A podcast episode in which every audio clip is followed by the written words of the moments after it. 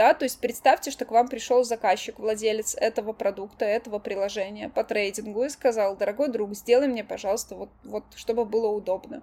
И вы начинаете с этим работать.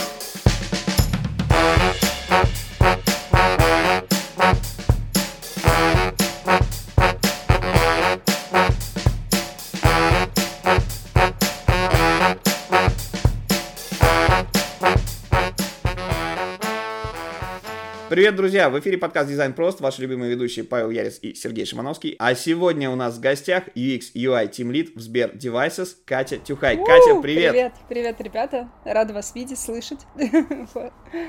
Взаимно рады. Да, мы очень долго пытались на самом деле вы, выговорить э, должность Кати, вот, но э, нам в итоге это удалось. В общем, как вы догадались, выпуск у нас сегодня про продукты, про UX-исследования, про, собственно, э, то, как делать классные интерфейсы, разрабатывать, интерфейсы, разрабатывать э, суперский пользовательский опыт и все в этом духе. Катя, Можешь по традиции нашего подкаста рассказать немножечко о себе, как ты дошла до такой жизни, с чего ты начинала, как ты попала в профессию, какие переломные классные точки были, потому что это вот сац-история некая, да, это вот всегда очень приятно и интересно нашим слушателям, потому что всегда приятно послушать, как человек вообще в профессию ну, попал. да, у меня история, не скажу, чтобы прямо оригинальная, да, я по первой профессии журналист и пиарщик, а, я 8 лет отработала в шоу-бизнесе, в сфере кино а, и занималась именно продвижением а, различных проектов, да, городских фестивалей, фильмы мы выпускали, в общем, много чего делали. Вот. И в какой-то момент я поняла, что я очень сильно свою дизайнерскую часть, которая со мной была, наверное, лет с 18, и выражалась она в том, что я постоянно сидела в фотошопе и делала какие-то концепты обрабатывала кучу фотографий, делала аватарки на заказ, господи. Это было прекрасное время, когда ко мне стояла очередь, и все просили. А, это еще была первая волна популярности ВКонтакте, и тогда все стояли в очереди и просили меня сделать аватарки, красивые аватарки. Вот. Также я делала в то время очень много презентаций. Там нужно было по-другому пичить, не так, как в дизайне, но все равно это пич, и для него нужна презентация. Я таких презентаций делала, не знаю,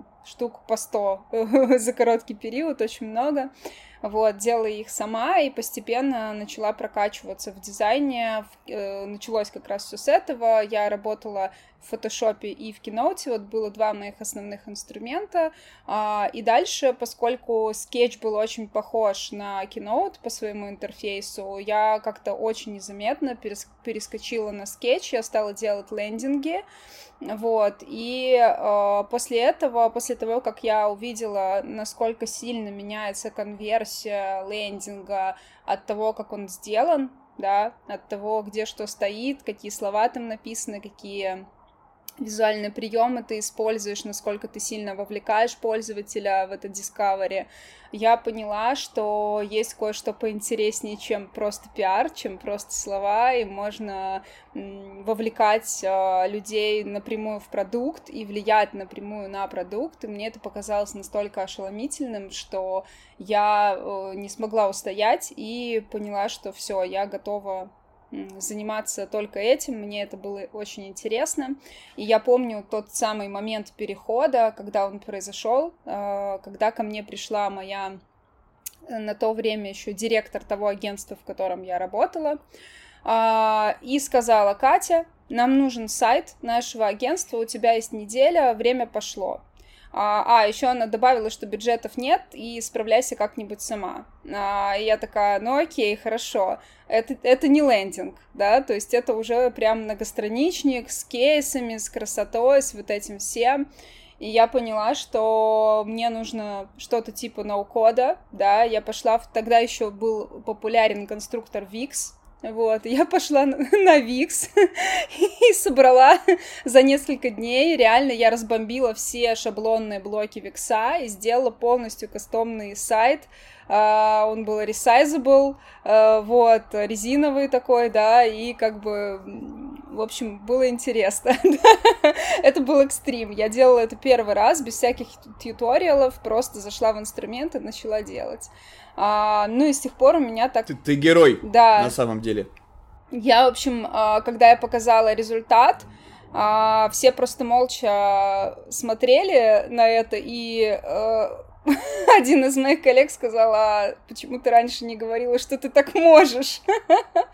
Вот, и, в общем, все обалдели, и после этого я поняла, что что-то как-то надо в своей жизни менять. Я начала больше брать фриланса, у меня было прямо несколько лет, когда я Uh, у меня было две работы, то есть я работала в агентстве, и параллельно я брала постоянно какой-то фриланс. Вот, и э, даже был у меня момент, когда я занималась оформлением, вот меня унесло тоже м, вообще далеко, я делала поезда в метро, брендированные, и один из поездов, который мне особенно запомнился, это был Союз мультфильм. А, был такой поезд, э, который, э, в котором мультяшными голосами объявляли остановки, и, в общем, там внутри весь вот этот концепт... А он, по-моему, и сейчас ездит. Да, серьезно, он ходил по серой ветке. По-моему, да. Да, но, в общем, это делала я, и э, мне приятно было, когда однажды ко мне приехали родители, а я тогда жила как раз на серой ветке, а они приехали ко мне из Беларуси. А, ко мне приехали родители, вошли рано утром, а, значит, в, этот поезд. Так получилось, что он э, приехал. А я молчала, я не могла ничего сказать, а они стояли и всю дорогу обсуждали, как прикольно это сделано, ого-го, как похорошела Москва и все такое, а я стояла вот, вот так вот и ничего не говорила, а потом, когда мы вышли на наши остановки, я очень тихо сказала, ну, вообще-то это делала я. это, было, это было очень интересно. Вот. А, но а, по факту а, с дизайном я очень давно. Э, в дизайне с дизайном я очень давно, и э, это стало только нарастать. И в какой-то момент, когда я поняла, что я уже на основной своей работе практически не занимаюсь ничем, кроме дизайна, э, я решила официально закрепить э, то, что я дизайнер, да, и пошла учиться в британку. Вот и все. А после этого все было просто. Меня схантили прямо на защите британки причем на лид-позицию сразу в ВТБ, вот, а потом я из ВТБ через э, два года, по-моему, да, ровно два года я там отработала, запустила продукт с нуля, а я перешла в Сбер, в Сбер Devices. Вот так я и оказалась в точке, в которой мы сейчас. А еще ты преподаешь той же британке. Да. Это, кстати, тоже важный момент, мне кажется, в данной биографии. Да. Слушай, ну на самом деле суперская история, вот. А, и вообще, на самом деле, вот этот кейс а, с а, Союз мультфильмом, это настолько круто. Вот вообще приятно, когда ты когда-то что-то делал, а потом видишь это, да, собственно, свою работу в жизни, да, что это не в стол работа, не в какой-то суперузкий сегмент. Вот я в свое время просто а, занимался упаковкой игрушек, до сих пор их встречаю, Класс. хотя это было достаточно давно на прилавках. А, супер!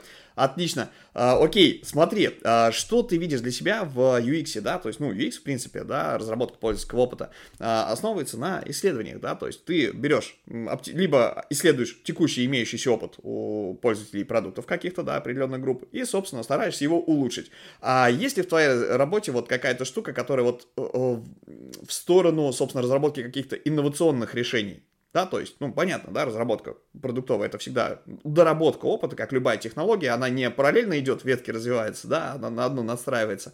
У нас просто, например, а, в подкаст приходили ребята из Humble Team, а, Сергей Красотин, вот ребята занимаются чисто инновациями, то есть они всегда, у них прямо вот, они специализируются на том, что они создают то, чего вообще в природе не было до них. Mm-hmm. А, как бы, а как вот, вот, вот, есть ли в твоей работе место а, таким вещам, и как ты вообще к этому относишься?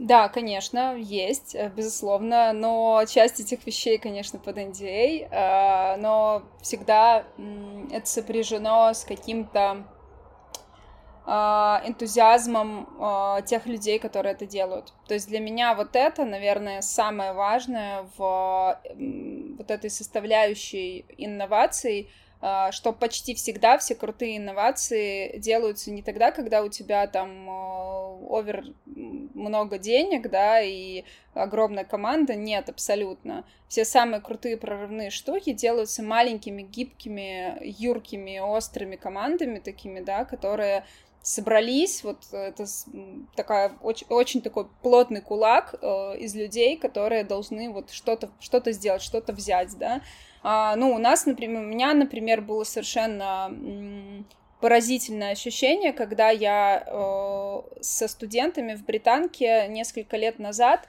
мы проектировали опыт для э, камеры э, по типу Kinect, э, которая видит тебя, она считывает твое положение в пространстве, и может, э, там сидит ассистент э, умный, да, который может тебе, например, давать советы по выполнению физических упражнений.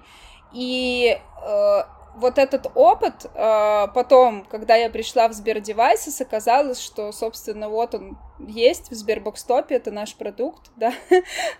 То есть такого, э, я, кстати, общалась с Humble Team и рассказывала как раз про тоже этот же самый кейс, и ребята из Humble Team просто вот с такими глазами на меня смотрели, говорили, блин, как, как это возможно в России вот это есть, а у нас этого нет, это же так круто, вот, и, в общем, э, ну, мы скрестили э, ассистента, э, не, ну, по сути дела, нейросеть с камерой и с медиацентром развлекательным, такого еще никто не делал, по сути дела, это интерактив помноженный там на много раз, потому что ты можешь с этим придумать вообще все, что угодно. Любые игры, а, любые какие-то activities, это все можно сделать в 10 раз интереснее, если телевизор тебя не только слышит, но и видит, еще и с тобой общается и может реагировать, например, на твои жесты, да, потому что эта камера может реагировать на жесты, ею можно управлять с помощью этих жестов, да, вот, ну вот это устройство, приставка, да, Sberbox Top, вот э, э, у меня вызвало, наверное, наибольший такой восторг, когда я пришла в девайсы, потому что вот ты три года назад, два-три года назад ты в Британке только обсуждаешь, что было бы круто, наверное, вот такой концепт затащить, и потом, бац, ты это видишь, что это уже в реальности. И так со многими вещами, которые меня вдохновляют, которые меня удивляют. Например, а, я на досуге пишу фантастическую прозу, и у меня там в одном из фрагментов а, я, я пишу небольшой роман, да, э, про недалекое будущее, и у меня там в одном из фрагментов вокруг героя летают маленькие э, дроны такие с камерами, и, по сути дела, я представляю, что в будущем все любые какие-то медийные события будут проходить вот с такими камерами, не журналистами, а вот вокруг тебя будут летать такие маленькие камеры. И что вы думаете? Буквально недавно, господи, проект называется Рокси или Джокси или как-то так. Я вижу, что в Америке запустили э, как раз вот такой стартап, а, где вот такого размера буквально маленький квадрокоптер с камерой, который летает, и там написано «Твоя личная летающая селфи-камера», что-то в этом духе. И я такая «Вау!» Я это придумала в восемнадцатом году, как бы, да, вот, и все это уже становится реальностью. В общем, очень круто, и я настолько вдохновлена именно вот этой вот этим пересечением digital а и офлайна, э, я считаю, что все вот ближайшие несколько лет, мне кажется, все самые бомбические открытия нас ждут именно вот в этой части. Даже, ну, если не считать Web 3.0, да, это тоже, конечно, будоражащая история, но в целом мне кажется, что все такие вот мощные открытия нас ждут именно на пересечении офлайна и онлайна. Вот, что я думаю. Ну, на самом деле, мы все ждем, когда можно будет э, с девайсами по-другому коммуницировать. Ну, хотя бы вот это вот то, что не хватает банально. Там, Алиса, сделай мне кофе, да, да? или Алиса, покорми кошку. Вот, то есть вот это вот реально э, клевая вещь. А фантастика действительно э, такая вещь, которая, ну, здесь можно вообще на самом деле приглашать еще и какого-нибудь социолога, и футуристов, короче говоря, э, потому что технологии, которые описывали фантасты еще в 80-х годах, в 50-х да. годах, вот в этом промежутке с 50-е по 80-е, это самый такой пул клев, клевых авторов, которые про э, глобальное развитие человечества говорили и выдумывали какие-то технологии. Э, ладно, окей, э, давай все-таки в тему UX сместимся. На самом деле суперская штука и классные кейсы, и вообще вот на, на самом деле э, кажется, что будущее это оно, ну, мы же все скептично относимся, потому что любая технология, она должна быть рентабельной, тогда она запустится, тогда она станет массовой и так далее. Э, потому что то, что мы сейчас на самом деле видим, э, многие вещи, да, там моноциклы, еще какие-то вот штуки, это там чуть ли не в 50-х запретено и, и, и отложено на полку. Ну, потому что, ну, не, не надо было, да, как бы, а, как бы вот то, что сейчас происходит, это супер. Uh, смотри, если мы говорим про UX, про разработку пользовательского опыта, да, мы не будем озвучивать, да, чем отличается UX от UI, это уже все там тема, которая, она не то что заезжена, мы просто неоднократно по в подкасте говорили, а, собственно, у тебя, как у суперэксперта, хочется сказать о некоторых важных вещах. Вот молодые юиксеры, самая большая а, проблема всегда – для разработки пользовательского опыта, да, если мы не говорим, что есть какой-то продукт, мы его анализируем, раскладываем по полочкам, и пытаемся найти какие-то точки для мелкой оптимизации. А, это вот банальная вещь, это исследование. Где брать данные, какие вообще виды исследований бывают, да, какие вот э, для тестирования продукта, для его разработки а, есть, да, и где вот граница между разработкой и его допиливанием. Mm-hmm. Вот, да, вот что является инновацией, а что и как понять, что вот эта вот история в продукте, mm-hmm. это вот э, допиливание существующего опыта. Окей, uh, услышала два таких достаточно конкретных вопроса. Первый про инструменты, про то, где брать данные, uh, и второй про то, где же граница пролегает между uh, вот этим ченджем, так называемым, да, когда мы что-то меняем, и, или когда мы что-то саппортим, поддерживаем, допиливаем. Начну с первого вопроса инструменты, их очень много. Я максимально рекомендую методичку uh, Design Thinking Center. Uh, там uh, порядка 100 инструментов, которые разбиты по этапам, начиная с генерации там, первых гипотез, заканчивая уже там какими-то повторными или третичными волнами тестов да, э, инструменты все там буквально собраны, это методичка, ну, я бы сказала, международного уровня, она сделана очень круто, погуглите Design Thinking Center, он у нас в России работает, и продаются эти методички, вот такие прямо книжечки, э, в которых собраны инструменты. Если говорить о том, что мы можем сделать, условно говоря, прямо сейчас для продукта, если бы у меня была какая-то идея, есть несколько путей. А, ты можешь собирать данные в реальном времени, да, то есть ты запускаешь нечто вот в этот открытый космос, и с этого нечто собираешь данные, будь то э, эмулятор приложения, либо MVP приложения, либо лендинг без всякого функционала, либо э, пост в Телеграме или несколько постов с приземлением в чат-бота. Это может быть абсолютно разная механика для того, чтобы потестировать гипотезы. И это будет собирать сбор информации э, в реальном времени а все, что мы э, как бы можем найти из вторичных источников, там, э, бенчмарки конкурентов, исследования, которые были до тебя, и они лежат в открытом доступе, опять же, записи э, с каких-то э, конференций в Ютубе бесплатные очень часто выкладывают, а там прямо вот э, ваши конкуренты могут всю подноготную рассказывать, как ни странно, да, вот на таких конференциях, поэтому нужно быть внимательным. Вы можете пойти в соцсети, а, погуглить Яндекс Вордстат, посмотреть, насколько часто идут запросы там на, на, на те или иные категории, например, продуктовые, да. Если мы говорим про какой-то сложный продукт, например, в медицине или, а, не знаю, в ритейле, ну, в ритейле сейчас сложных продуктов минимум, но вот а, буквально недавно встретилась в британке с кейсом, который касается деменции, да, медицинское заболевание, ну, медицинский диагноз, извините, да, а, и а, ребята решили переработать опыт дементных больных, да, я не буду пускаться в детали, это очень сложная, чувствительная тема, как для тех, у кого, например, родители дементные больные, так и для самих больных, да, для людей вот с таким опытом. И вот представьте, где брать информацию, с чего начинать вот в таком кейсе, да, а,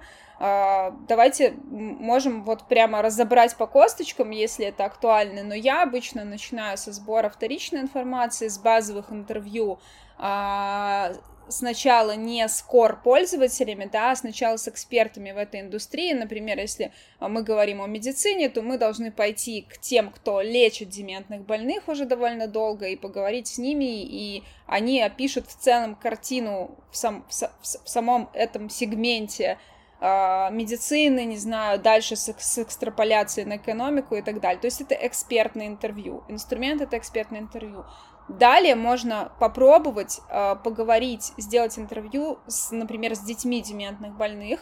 Это тоже интервью, и, и также можно сделать этнографию, например, прийти домой таким людям и посмотреть, как они живут.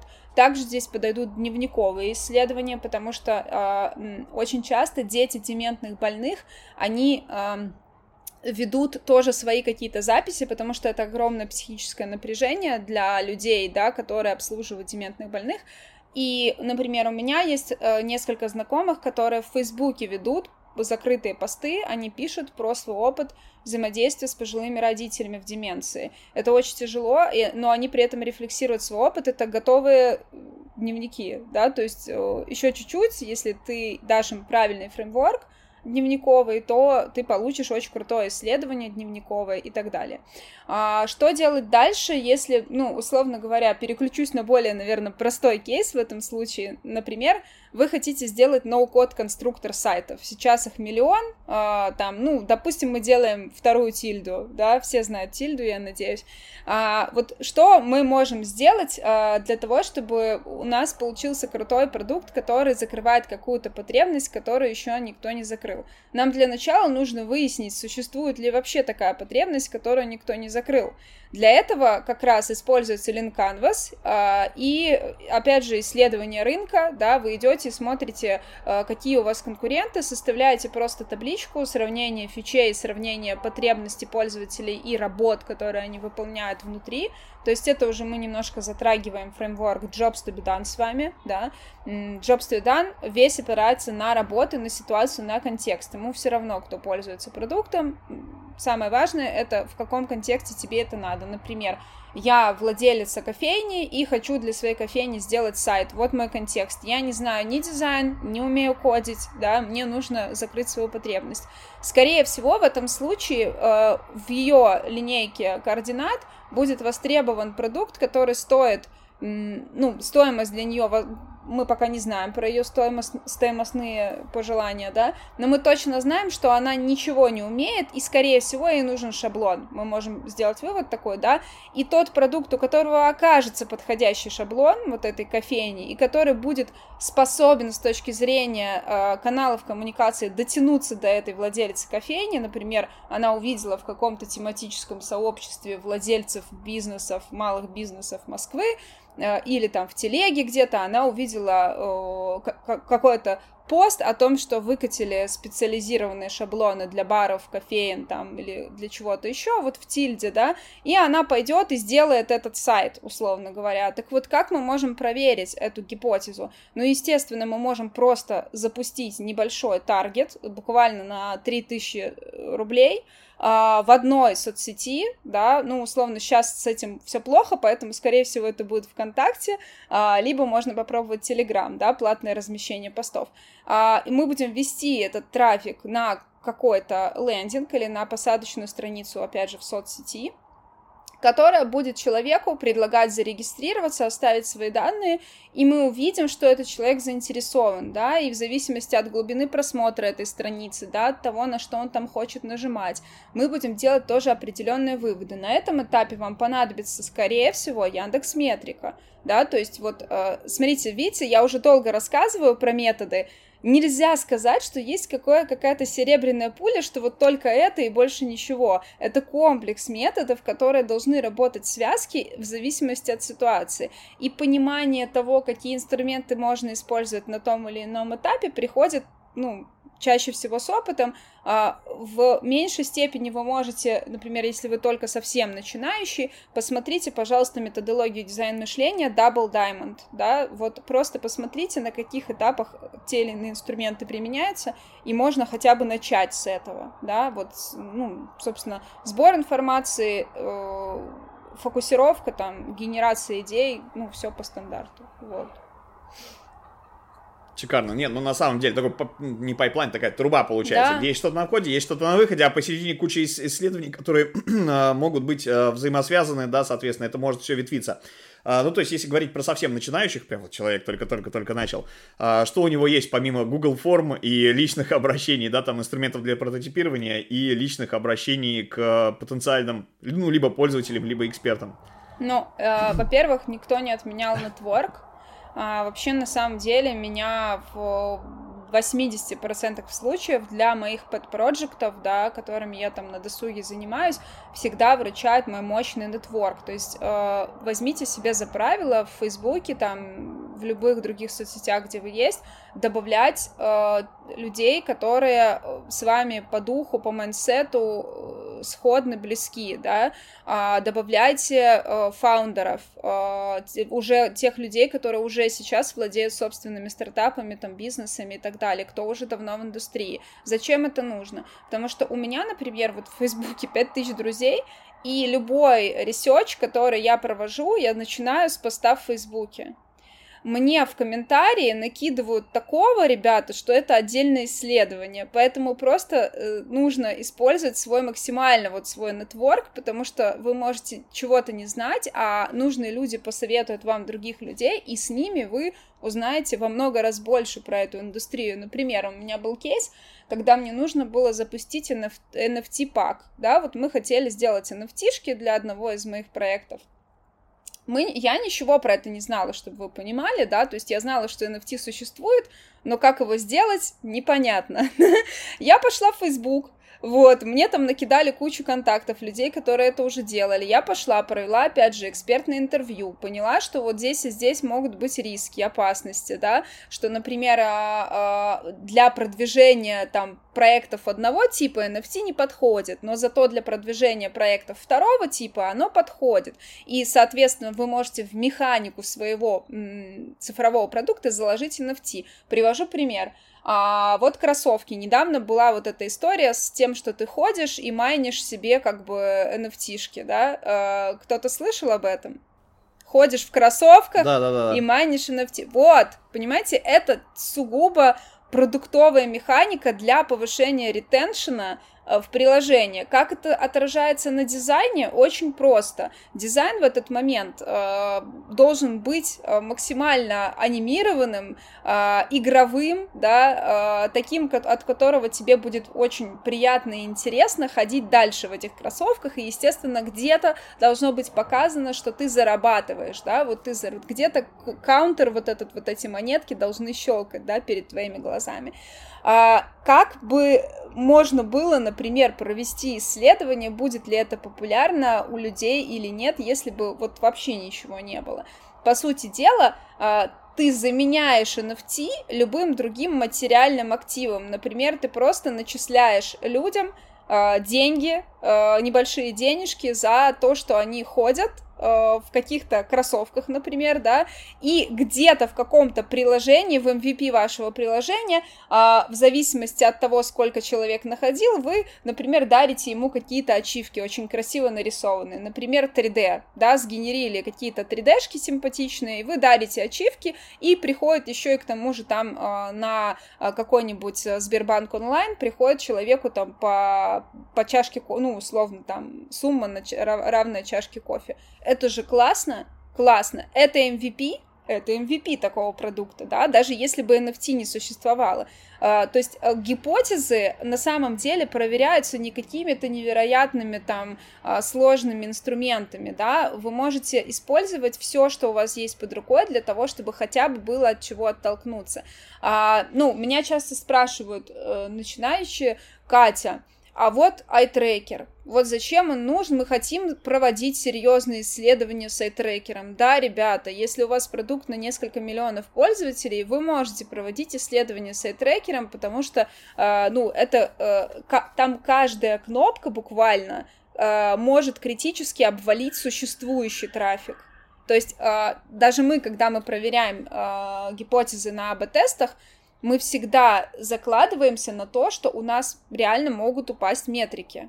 И это не иллюзорная вообще история, что ты можешь выкатить какую-то, не знаю, красную кнопку вместо зеленой, у тебя упадут метрики. И на больших продуктах, на больших числах это критически важно. И поэтому, да, конечно, там будут одни и те же вещи исследоваться по много раз разными инструментами, чтобы точно убедиться, что да, вот это мы будем делать так. А, привожу пример, где, например, используется eye-tracker, где он может быть важен. Если, например, вы делаете интерфейс какой-то сложной игры, очень э, напитанной графикой, например, какая-то стратегия, где там карта, очень много мелких элементов, да, то есть вот какие-то вот такие вещи, и вы хотите понять, как управлять пользовательским вниманием на такой карте и в такой игре. Вот там может пригодиться айтрекер, потому что э, вот этот визуальный шум э, не позволяет, то есть его невозможно отследить, по сути дела, никакими другими инструментами, кроме открытых там а, модерируемых юзабилити тестов с последующим там опросом и вопросами и какими-то э, глубинками, да, после этого. Если у вас нет на это сил, времени, э, вы не можете себе позволить такое, и вам нужны большие числа, потому что э, все-таки глубинки это качественный метод. Они, они вам могут ответить на вопрос почему, но на, на вопрос сколько и, и, и и, и, что они делают, он не ответит, да, скорее всего. Так вот, iTracker, да, может быть применим вот в таком случае. Но, опять же, мы говорим с вами про начинающих. Откуда у начинающих iTracker? Ну, то есть... Ну, есть, есть же сервисы специальные. Ты зашел, у тебя есть веб-камера, например, да? У, у тех, у кого да. нет денег на сложное да, оборудование да, и так да. далее. Ты зашел снова-то, посадил перед ним пользователя, зашел на какой-нибудь сервис, короче, оплатил там э, какую-то денежку, да, соответственно, ну, абонентскую плату посадил, он тебе, значит, это самое, по веб-камере э, что-то считывает. Ну, тут вопрос не в этом, мне кажется. Да. А вопрос в актуальности этого исследования вот для Ну, то есть, э, задачи. то, что я могу сказать на моем личном опыте, 60-70% а, кейсов за закрываются комплексом из глубинок юзабилити тестов модерируемых и немодерируемых и э, АБ-тестов. Вот это такой, такая схема, которая э, скажем так, ну, этнографию еще можно туда добавить. Вот эта схема, она для стартапов, у которых там, не знаю, три человека, да, в команде, она самая, мне кажется, дешевая и рабочая. То есть э, даже на этапе очень раннего, старт, ну, э, раннего такого роста вы, скорее всего, не сможете себе позволить даже хантить платно респондентов. То есть э, это реально паблишинг просто постов в дружественных тематических телеграм-каналах для хайринга. Это очень хорошо написанные тексты для хайринга а, и просто какой-то а, очень большой энтузиазм э, ваш собственный, да, а, и вот эта связка из глубинок, а, опросов, да, можно еще опросы делать, а, они просто не всегда отвечают, опять же, на вопрос «почему?». То есть вы можете провести опрос или увидеть какой-то тренд на ваших метриках, да, а, и потом после этого пойти и начать спрашивать, ребята, а правда ли это так, почему вы это делаете, да, и может оказаться, что пользователи вообще ваш продукт используют для чего-то другого. Привожу пример тоже из практики. У меня в одном из продуктов была гипотеза, что люди используют э, фичу э, там А, э, чтобы там вот не знаю, проводить время в этом продукте и делать какие-то свои дела. Оказалось, что они используют вообще фичу Б и готовы за нее платить, э, и платят. А мы этого, например, не знали до тех пор, пока мы там метрики не навесили. А, то есть вот вообще, в принципе, я бы даже в команде из трех человек начинала с навешивания метрик. Вот это то, на что точно нужно потратить деньги, навесить метрики, начать их считать, смотреть, сколько регистраций, сколько покупок и так далее, сколько переходов, куда, откуда, да, какой у вас источник трафика, даже органический. Вот, э, что работает, что нет. После этого уже, я говорю, комплекс э, глубинки, э, юзабилити, АБшки, Просто АБшка — это количественный метод, который может либо подтвердить гипотезу вашу, которую вы на глубинках там можете сформулировать, либо нет. Вы не можете полагаться только на глубинки. Это, это путь, но это чаще всего нуждается еще в подтверждении рынком, да, то есть вот вы пошли, сделали что-то, запустились и посмотрели на цифры. Ну, все просто. Катя, спасибо тебе большое за ценную информацию. У меня, наверное, последний вопрос или даже пул вопросов. Вот э, сколько времени нужно закладывать на освоение исследований? Э, да, там, на какие кейсы, в каком количестве, для каких компаний ориентироваться для учебных проектов, так, чтобы можно это было потом в портфолио положить и э, прийти с этим, например, на собеседование. Какого рода наставников нужно искать? Здесь тоже двоякая такая ситуация, что для разных сфер когда наставник один, погружение оно глубокое, но решение получается однобокое. А когда э, команда, да, когда много наставников, ну, несколько человек тебе дают обратную связь, то обратная связь получается противоречивая, она более интересная в этом плане, да, но вот, э, тем не менее, да, какой из этих подходов эффективнее, когда один наставник или когда несколько. Ну и последний, наверное, это какие навыки, качества требуется прокачать для того, чтобы обучение было максимально эффективным. Я понимаю, что про каждый из вопросов можно по толстенной книжке написать, но, наверное, будет удобнее это вот на примере того, как построено обучение на курсах, которые ты в британке преподаешь. Это ни в коем случае не для рекламы курсов, а для того просто, чтобы наши слушатели могли использовать это как референс э, подходов к своему обучению. А, я работаю в британке на данный момент на двух курсах. А, первый курс это годовой, я там со-куратор, годовой курс по UX UI, это большой курс, на протяжении которого ребята в течение 9 месяцев делают 3-4 кейса, кто-то даже больше. А, это не просто там а, страничка на Дребле или на Behance, какой-то лендосик, это полноценные сервисы, да, продукты, кейсы там, например, вот в прошлом модуле приносил полностью Яндекс, там 9 или 10 кейсов было, это чистые живые продуктовые кейсы по, в первом модуле приносили мы кейсы от Сбера, тоже там, по-моему, 10 штук было. И сейчас у нас кейсы, мы работаем с некоммерческими организациями, это медицинские учреждения, это НКО, фонды, э, это все, что касается защиты окружающей среды, это крупная промышленность, а, то есть это, скажем так, не диджитальные сферы, в которых очень нужен digital. Городские проекты мы берем, там mos.ru вот недавно к нам приходил. В общем, а, этот курс э, сугубо практический, то есть э, это не тот курс, где ты сядешь и будешь слушать э, несколько семестров только лекции, какие-то зачеты получать. Нет, это так не работает. Здесь люди делают руками с самого буквально вот с первой недели, они заполняют какие-то фреймворки, учатся, например, систематизировать информацию и как ее потом переводить на уровень интерфейса, да, как проверять, как переводить на уровень интерфейса. И суть курса сводится к тому, чтобы человек э, получил полное представление, эмуляцию продуктового процесса в большой или маленькой компании. То есть вот у нас Два модуля были большие компании, это Сбер и Яндекс. Сейчас у нас маленькая студия Педаpt, да, а, она наш, она курирует наш третий модуль на годовом, да. Э, эта студия, по-моему, там до 10 человек она размером, очень маленькая, вот, и они при этом работают с такими гигантами, как, например, Евраз, да, э, это гигантское производство, там, они сталью занимаются, и горнодобывающей промышленностью, в общем, чем они только не занимаются. И вот так, так, такое агентство, да, и они э, учат уже немного другим подходом, и наш курс, он тем и ценен, что у нас бывают абсолютно разные люди, разные спикеры, разные лекторы, которые из э, этих э, иногда даже полярных сфер, где с одной стороны медали дизайнер, как арт-директор, э, как глава студии и э, с таким консолидированным, очень явным мнением, да, э, то есть там в меньшей степени важны именно исследования, да, а в большей степени важен синтез и то, что ты выдаешь на выходе.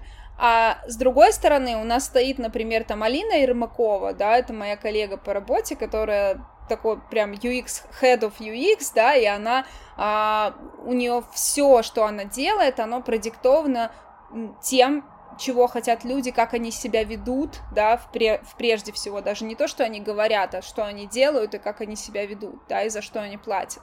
А, и вот эти две полярные точки зрения, такого классического, может быть, даже баухаусного в каком-то смысле а, подхода, и подхода, который э, транслируют нам большие корпорации типа Google, Facebook, Amazon, да, мы пытаемся вот так вот столкнуть, да, и на, это, на этом столкновении у нас происходит большой взрыв, да, то есть происходит вот эта синергия а, опытов разных людей с рынка, это все практикующие специалисты, которые приходят, и мы наполняем скиллсет наших э, студентов, мы составляем таблицы прямо, вот карты компетенций, мы наполняем скиллсет э, наших студентов этими знаниями. Очень большое значение мы придаем командной работе, э, мы почти, э, ну, то есть я почти не встречала курсов, которые например, занимаются тем, что мы э, внутри какого-то фреймворка сталкиваем э, абсолютно разных ребят в разных э, конфигурациях команд для того, чтобы люди научились работать с другими людьми, иногда даже со сложными. А, это огромный, огромный труд э, сделать так, чтобы эта коммуникация не скатилась, например, в какое-то ношение шляп экспертов и разговор о том, что дизайн, я тут знаю все, а, это все ерунда, э, исследование твои ерунда, иди отсюда, я вот умею рисовать в фигме, я красавчик. Да, я часто очень это типа, слышу. Я сейчас скажу, и вы все прозреете. Да, да. Вот это вот я художник, я так вижу мы от этого на курсе очень сильно лечим. То есть те люди, которые к нам заходят со шляпы эксперта, они ее снимают буквально через неделю вот с такими квадратными глазами, потому что они понимают, что они ничего не знают, да. Я знаю, что я ничего не знаю. И это столкновение даже не о какой-то преподавательский состав, это столкновение с реальностью. Потому что когда ты пытаешься сделать что-то с нуля и пройти все стадии вот этого продуктового процесса, чаще всего тебе нужно где-то работать как продукту, где-то работать как дизайнеру, где-то работать как исследователю, и параллельно еще и а, все это там оценивать с какой-то морально-этической точки зрения, если мы говорим про НКО, например, да, потому что кейсы бывают очень чувствительные, и ты не понимаешь, где твоя технология, например, может повлечь увольнение десят, десятков или сотен людей. У меня был такой кейс в карьере. Можно влезу с такой штукой. Вот если говорить про некоммерческие организации, про этику и так далее, здесь есть немножко другая э, основа. Есть шаблон, ну и он на самом деле имеет право на жизнь, по крайней мере в Российской Федерации, что любая некоммерческая организация по сути своей, э, если она что-то инициирует, то в большинстве случаев, ну давай будем объективны, э, это хрень, про то, что люди хотят отмыть бюджет, им результаты нафиг не нужны. Да? И, и у тебя любые потуги любых специалистов туда влезть, они кончаются как про... очень часто, да? не, не, не как правило, но очень часто кончаются расстройством, что типа предложили офигенные решения, а из него либо сделали полную хрень, короче говоря, либо по дороге просто, ну, то, то все истерии кончились деньги, всем э, выдолбили мозг, короче говоря, и сказали, все, мы ничего делать не будем из серии. То есть люди сталкиваются с адской бюрократией. Вот э, как э, можно от этого там лечиться, мотивировать себя, и были тебя, может быть, такие кейсы, если они не под NDA? Работать с маленькими фондами. Маленькие фонды, как правило, у них нет этой бюрократии, там все еще люди полны энтузиазма. А, например, к нам приходил в Британку Никита Кукушкин а, и фонд «Помощь» а, на том этапе, когда они еще были сравнительно небольшими. А, и это были супер душевные ребята, которые практически все, что делали студенты, сказали, вау, это очень круто, это то, что нам надо, мы это забираем. То есть а, мы просто должны, так же, как и в жизни, выбирать, с кем нам работать. Сейчас время выборов. Ну вот, если посмотреть на то, что происходит, сейчас очень многим людям приходится делать непростой выбор. И здесь э, точно так же ты должен выбирать себе заказчиков будь ты фрилансер, или ты работаешь на большую корпорацию, ты должен заинтересоваться, а чем занимается эта корпорация, откуда она берет свои бюджеты, или а, откуда берет бюджеты это НКО, в которое ты хочешь прийти, да, то есть нужно э, немножко в этом плане включить критическое мышление и Google, да, и, ну, у умного человека вопросы в этом плане отпадут, да, можно с этими людьми работать или нет. Ну, я бы такой совет дала, очень такой про здравый смысл. Тут ничего такого То есть, нет. друзья, услышьте, пожалуйста, ключ, ключевая мысль, это такой вот uh, пруф из первых рук, что в некоммерческих организациях, соответственно, да, собственно, в бюджетных организациях есть жизнь. Да, то есть э, есть э, чем заниматься, именно вот так и рождаются решения, какие-то классные и интересные. Конечно, э, нужно вот. смотреть на персонали. Вот Никита Кукушкин просто достаточно медийный, молодой, там, крутой, хороший актер из там Uh, ну, от, если на него подписаться и почитать, что он пишет, да, uh, сразу становится понятно, что он за человек и какой продукт его команда может делать. Да, я за ним следила еще до того, как мы взяли их кейс в британку. Вот, но когда мы взяли и с ними поработали, увидели внутрянку, да, как, какие у них бизнес-процессы там, да, это, это совершенно не то НКО, о котором, возможно, многие будут думать, когда слышат слово НКО. Нет, это не НКО, это скорее группа крутых энтузиастов, которые хотят сделать мир чуточку лучше. Ищите маленькие фонды, ищите бодрые, живые, молодые команды, а, в которых нет этой бюрократии, просто здравый смысл включай. Слушай, ну, я так немножко резюмирую. У вас, получается, у студентов это реальная практика с реальными клиентами, да? То есть приходят какие-то Да, это всегда, всегда реальный. То есть, То есть грубо говоря, не, нет... не учатся на кошках там, да, не тренируются. А... Нет, не тренируются. Мы тренируемся только на боевых продуктах, причем у нас э, порядка, наверное, 60 или 70 процентов того, что делают на выходе студенты, э, просто забирают... Э, Реализуют, вот, да? Да, да, вот, например, тот же Евраз а, уже взял, вот э, с Евразом делали, по-моему, в прошлом году кейс, а, причем делала команда девочек-студентов, э, студенток, только девочки делали. Они разрабатывали сложнейший интерфейс, там куча инфографики для отслеживания э, ровности балок, которые они там плавят на Евразе, э, с машинным зрением, да, чтобы оператор мог видеть, где там криво пошла, значит, плавится эта балка. И это сделали девчонки, они полетели туда, на этот завод, они там были, у них была шикарная этнография, огромные исследования, вот, и они сделали потрясающий интерфейс, и Евраз его забрал и сказал, все, мы делаем, как бы у нас нет вопросов.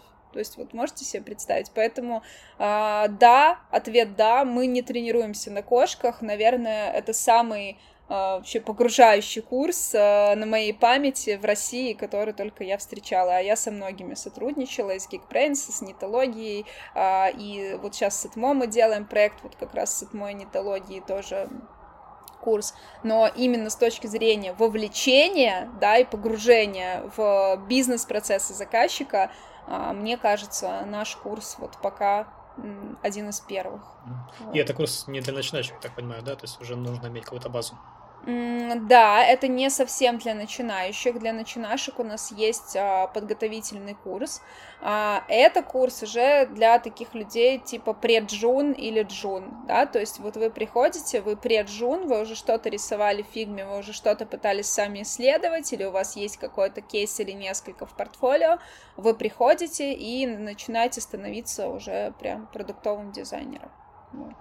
Шикарно.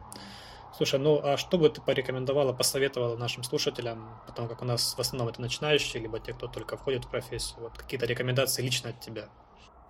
Две рекомендации. А, очень много инфы можно найти в Ютубе бесплатно. Не торопитесь заносить деньги за курсы, пока вы не изучили все доступные ролики в Ютубе по той же фигме. Если вы не посмотрели базовый курс по фигме из Ютуба бесплатно, значит, вы не хотите быть продуктовым дизайнером.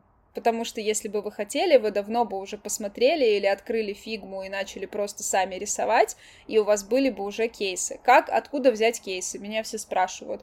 Идете на любой сайт, который вам нравится, да, а, идете в приложение, которое вам нравится, и придумываете для него э, что-то, что поможет вам лично в этом приложении. Например, а, я не знаю, я пользуюсь там приложением для трейдинга, и мне не нравится там, не знаю, верхняя панель или отображение там графиков, да, я беру и ставлю это как продуктовую проблему и начинаю с ней работать, да, то есть представьте, что к вам пришел заказчик, владелец этого продукта, этого приложения по трейдингу и сказал, дорогой друг, сделай мне, пожалуйста, вот, вот чтобы было удобно. И вы начинаете с этим работать. А, во-первых, у вас появляется энтузиазм, потому что вы сами хотите сделать этот продукт лучше, он вам нравится, вы им пользуетесь, да.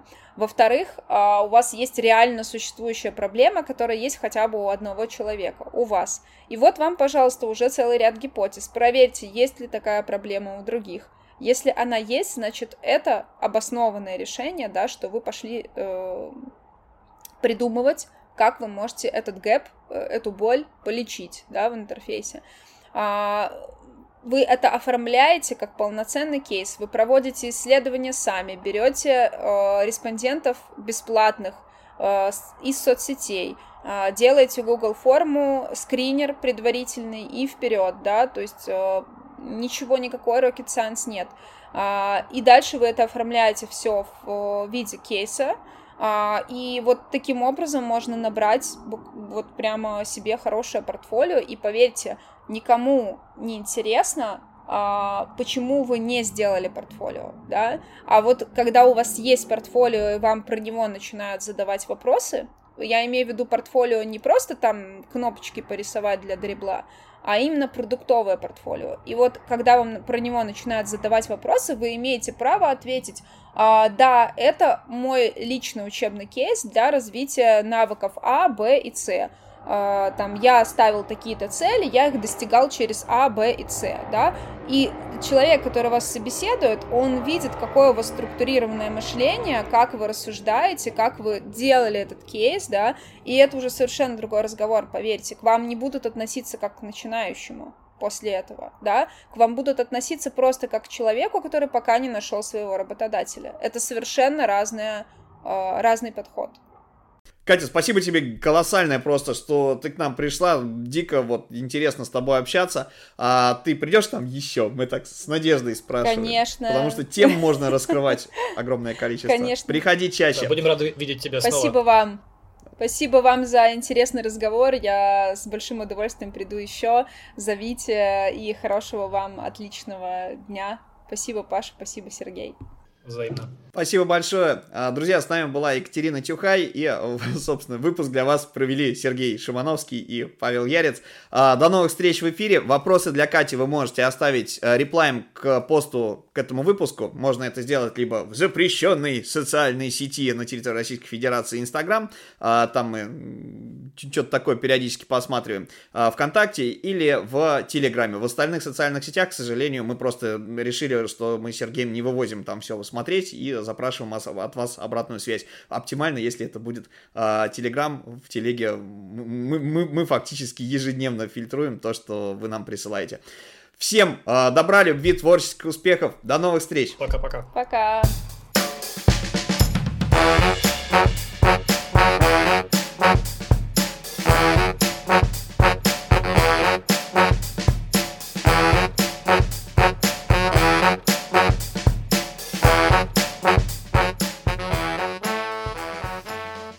Дисклеймер. Все бренды, торговые марки, имена и названия цифровых продуктов, инструментов, сайтов, литературы, кинофильмов, видеороликов и информационных каналов упоминаются в контексте тематики подкаста для раскрытия темы и иллюстрации предмета повествования и или опыта участника выпуска, не являются рекламой и не требуют маркировки. Все ссылки на внешние ресурсы и контакты участников в описании к этому выпуску носят справочный ознакомительный характер и также рекламой не являются. Приятного прослушивания!